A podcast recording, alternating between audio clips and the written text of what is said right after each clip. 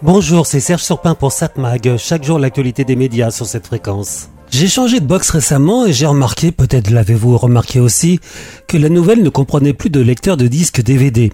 C'est symptomatique d'une évolution radicale de la manière dont nous regardons les films à la télévision, des films à la demande. Plus rien ou presque ne passe par le modèle physique, avec un DVD ou un Blu-ray ou encore pour les plus anciens une cassette. Maintenant, on passe par des sites de vidéo à la demande, quel qu'en soit le modèle. La preuve, on apprend que Netflix ferme son service de location de DVD aux États-Unis. Netflix est d'ailleurs le symbole de cette évolution. Rappelons-nous, et là je parle une fois de plus d'une histoire que les plus jeunes ne connaissent pas ou peu, donc rappelons-nous qu'au départ, on achetait ou louait des cassettes vidéo. Cassettes que l'on plaçait dans un appareil qui s'appelait les magnétoscopes. Ah, les magnétoscopes. Pour la première fois, dans les années 70, on pouvait enregistrer un programme à la télévision et le regarder plus tard. La qualité de l'enregistrement n'était pas terrible, mais on était content de pouvoir le faire. Et c'est alors que sont apparus des magasins d'un nouveau type, les vidéoclubs, où on louait des cassettes qu'on devait ramener rapidement, sous peine de les payer plus cher.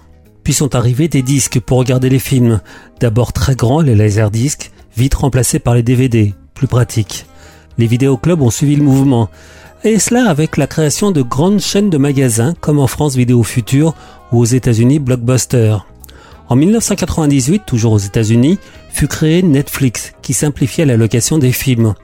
On était alors passé au DVD, facilement envoyable par la poste. Au fait, si vous ne le savez pas, le nom Netflix vient de la contraction de deux termes, Internet et Flix, un mot familier pour désigner en anglais les films. Justement, Netflix proposait un catalogue de films à choisir sur un site internet. Un clic et on recevait le film à la maison via des enveloppes rouges et on renvoyait le disque par la même méthode, par la poste. Pas question de vidéo à la demande à l'époque, Internet n'était pas assez rapide, mais ça sera possible à partir de 2007. Au début, Netflix a marché moyennement à tel point que ses dirigeants ont voulu vendre leur entreprise. Le leader des vidéoclubs américains Blockbuster a refusé. Dommage pour eux, Netflix est toujours là, pas Blockbuster. D'ailleurs, tous les vidéoclubs ont fermé. Le dernier, c'était à Lyon, en France. Il a fermé à l'été 2023. Entre parenthèses, en France, un visionnaire qui s'appelle Rodolphe Belmer a voulu que son entreprise achète Netflix. Il était le numéro 2 de Canal+. Le numéro 1 de l'époque a refusé. Erreur. D'ailleurs, Rodolphe Belmer est devenu depuis le patron de TF1. Mais ça, c'est une autre histoire. Autre visionnaire, Steve Jobs, le patron d'Apple, qui estimait depuis 2012 que ses ordinateurs ne devaient plus avoir de lecteur de disques, qu'ils soient audio ou vidéo.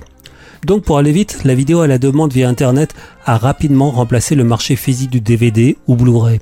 Aujourd'hui, qui achète encore des DVD les grands studios ne misent plus sur ce marché, mais plutôt sur leur plateforme de vidéo à la demande. Et là donc, on apprend que Netflix ferme son service de location de DVD à la demande aux États-Unis. Nous, en France, on est presque étonné que ce service existait encore.